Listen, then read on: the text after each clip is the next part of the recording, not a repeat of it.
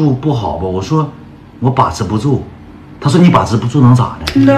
他说你随便你想干嘛干啥。这我跟你处对象，你搁这你回来，你别我。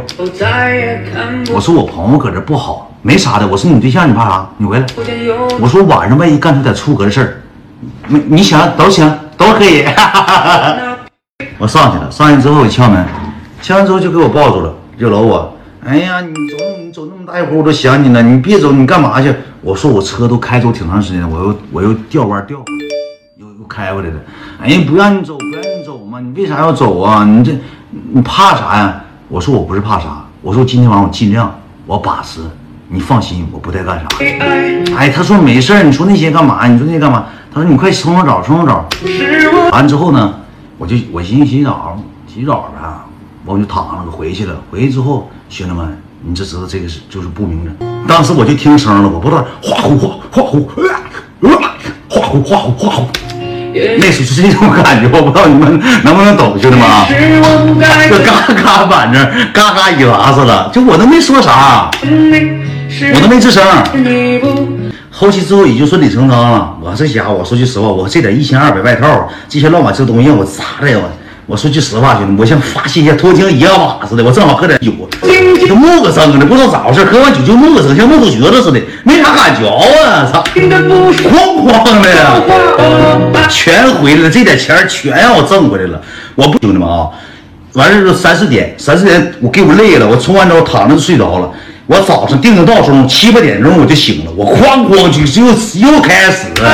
我特意定的闹铃，我寻思我九点走，我七点起来，我再砸吧一下，我就走。七点多钟我就起来，咣咣的，然后吧，迎了第二天没弹性，对，我就走了。早上九点我就走了，因为我得回去。回去之后呢，我就跟我朋友讲述我这个经历，我征战沙场这个经历，给我朋友一顿讲述，一顿讲述。回去又洗的澡，这那换的衣服，我给他发微信，他说我难受，我躺，我昨天喝多了，他说我难受，也我跟你讲不撒谎，他就没提过对象对象这个事儿，就没提过对象这事儿。又给我整那个了，你知道吧？我说，那你中午吃啥？我我给你订餐，我不吃，我不饿，我自己订点就行。我说怎么这这都已经那啥，怎么又整出呢？又又高冷劲又上来了，你知道吧？又整这个狗出。我订票了，那个我我就我就回去了。我说你回啥？我说你再待一天，明天走呗，买明天票呗。啊，不行，我都待一天了，我得走了。那我这我还没感觉没啥不回来呢，你走什么呀？我就强拉硬拽，强拉硬拽，我给留。我说你再搁这待一宿。我说咱吃口饭，今天晚上不玩，少喝点。然后明天我早上我开车我去送你。其实我那时候没有驾驶证，我送不了了。我没有驾驶证。完后期之后，我跟我哥们说，他说那你就让他走呗，行，拉倒得了。完了之后吧，我哥们那天晚上说，我今天来个人。那个那个，咱今天跟我那个人是吧？我哥们我们都差不多，因为同新竹市新人。我哥们也提了个女的，提了个女的，完了之后也，我说那晚上咱一起吧。我说不让他走了，晚上又不约而同接着他出去吃的饭，又接他出去吃饭。吃饭之前一声不吭，喝完酒就好，四棒啤酒一下肚之后就开始话痨话密。但我说实话，兄弟那时候我真想跟他处对象呢，真真是跟是跟处对象去的。喝完酒就话话密。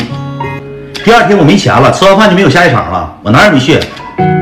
直接顺理成章回去要一顿爆砸，还鸡巴唱鸡歌了，还唱啥歌？上啥酒吧？本来定好第二天晚上去酒吧，我说晚上又一顿砸吧吧。晚上吃完饭之后喝，我一往死劝了他，我说喝，难整整。晚上回去又一顿回你口沫回你，第二天早上起来又是接着回奶口沫，我没送他。我那时候第二天早上起来我走了，我说去取车去。他说你别取了，但是我给你讲讲后续啊，后续。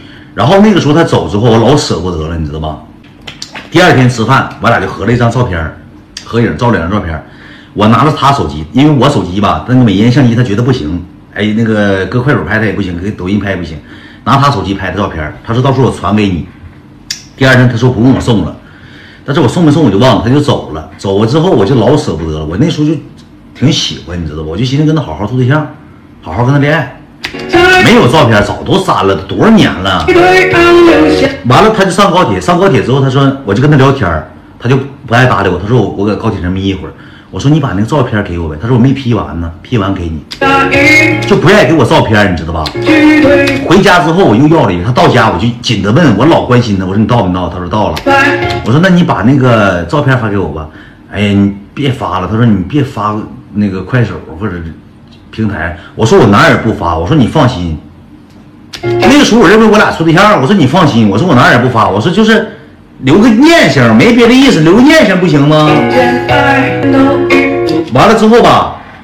好说歹说，好说歹说，给我发过来了。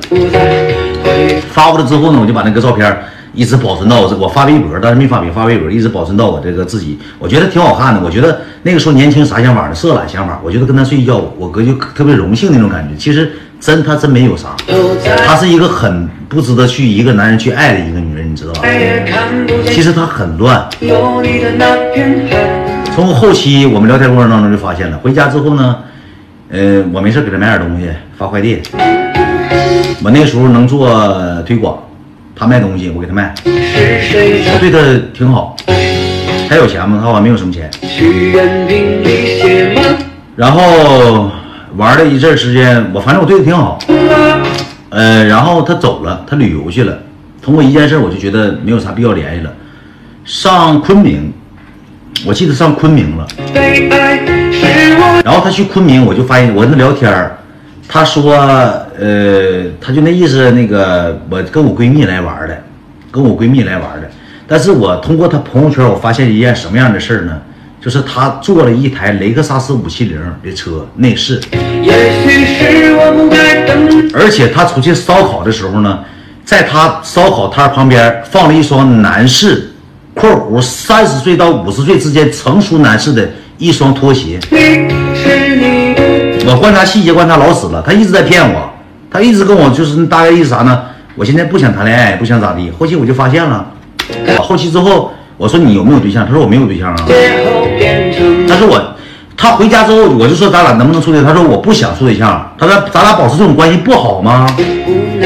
他说为什么你非得要拿情侣关系牵制我呢？我说咱俩处对象不好吗？我不想处啊，我觉得处对象太累了。我觉得咱俩这样子的跟处对象有什么区别吗？就这样呗。我说我咱我要的是你一个名，你答应跟我在一起，你就是我的了，不能跟别人扯了。他说我跟你在一起没跟别人扯过，那我当什么人呢？完了总吵吵。后期走之后我就问他，他说他哥的。我说你不跟你闺蜜去旅游吗？他说我哥来了。你哥哥你哥扎中华腰带，你哥现实五十来岁，哥一脸赖汉。